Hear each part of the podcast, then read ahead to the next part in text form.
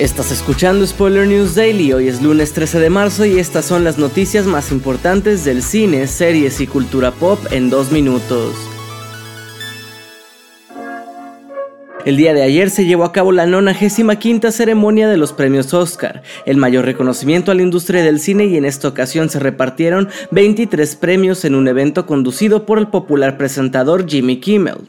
El premio a mejor película se lo llevó Everything Everywhere All at Once, que a lo largo de la noche arrasó con la mayoría de los galardones en los que estuvo nominada.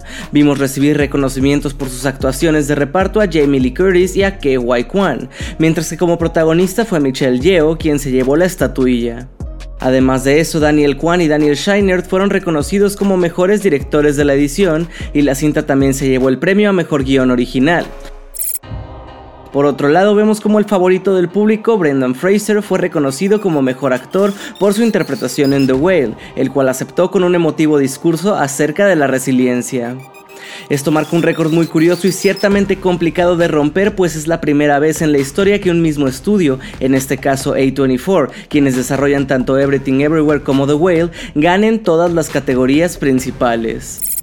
En otras categorías vimos a la alemana All Quiet on the Western Front alzarse como mejor película internacional con mejor fotografía y mejor música, mientras que Pinocho de Guillermo del Toro se quedó con el galardón a mejor película animada del año y Avatar The Way of Water con los mejores efectos visuales. Esto ha sido todo por hoy. Recuerda seguir este podcast donde sea que lo estés escuchando para enterarte de cada nuevo episodio. Yo soy Andrés Addiction y Spoiler News Daily es una producción de Spoiler Time y Posta. Hasta mañana.